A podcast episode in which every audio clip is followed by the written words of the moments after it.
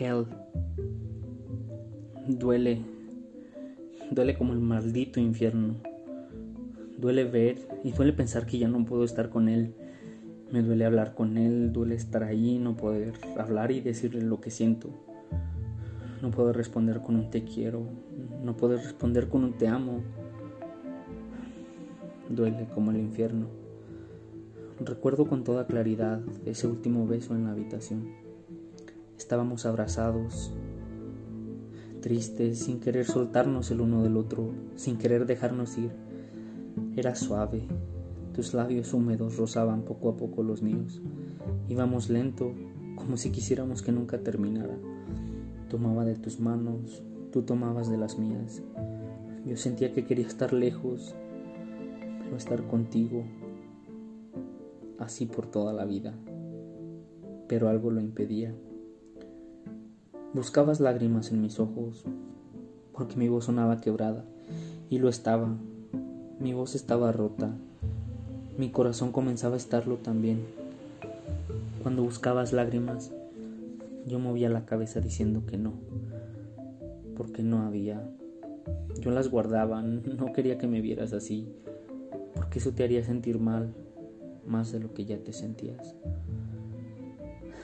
Se hacía tarde y sabía que te tenías que ir. Yo no quería que eso pasara, quería quedarme a platicar contigo y ver si podíamos encontrar una solución, aunque por más que le diera vueltas, uno de los dos tenía que perder. Y tal vez los dos perdimos, pero uno siempre va a cargar con más cosas. Y esa era mi situación. Te veía, veía tus ojos caídos, sin anunciar alguna sonrisa. Te veía triste, más de lo que estás cuando pones música así o cuando pasa algo que no te agrada. No quería que estuvieras así porque no tenías la culpa de nada. Si hacía tarde y los dos evitábamos irnos, no te quería soltar porque sabía que en el momento en que dejáramos el departamento ya nada iba a ser como antes. Ahora en lugar de sentirlos, Tenía que extrañar tus besos, tenía que extrañar tus caricias, tenía que extrañar esos momentos donde te podía decir cosas bonitas, de las que solo tú sabías y que aunque negaras, yo estaba seguro de que eran cosas bonitas hacia ti. Sobre tu persona, sobre tu físico, sobre tu gran don de ser humano increíble. Y así era todo esto, era increíble en ambos sentidos. Era maravilloso poder estar contigo compartiendo y escuchando tu gusto por la música, compartiendo tus sueños, tus aspiraciones, tus temores y tus alegrías. Era increíble poder verte siendo tú sin que a nadie le importara lo que hacías. Cantar, reír, sonrojarte, tener miedo, eso era increíble. Pero también era increíble, es decir, no creíble, que todo había terminado. Sabía, yo sabía que en algún punto iba a pasar, iba a llegar pero no quería que pasara. Mi cabeza me decía que parara, pero mi corazón decía lo contrario. Quería y quiere quedarse.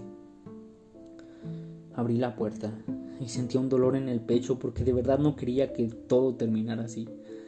Bajaste las escaleras primero y en cada escalón iba recordando las otras ocasiones en que bajábamos y no podíamos ni siquiera avanzar porque te abrazaba o me abrazabas o me besabas en la boca y te besaba en la frente ahora no era así. Entre más bajábamos, más triste me sentía, porque ya estaba cambiando todo. Nos detuvimos un momento para vernos, pero nuestras caras no eran las mismas. Los dos sabíamos lo que estaba pasando. Te intentaba tomar de la mano y me zafaba.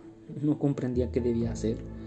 Si hacerte el camino más fácil, reprimiendo todo lo que sentía por ti en ese momento y en todo el tiempo que te conocí o luchar fuerte, luchar fuerte por ti y no dejarte ir, sabiendo que también sería muy egoísta de mi parte no dejarte ser feliz con alguien a quien amas y a quien estoy seguro también te ama a ti.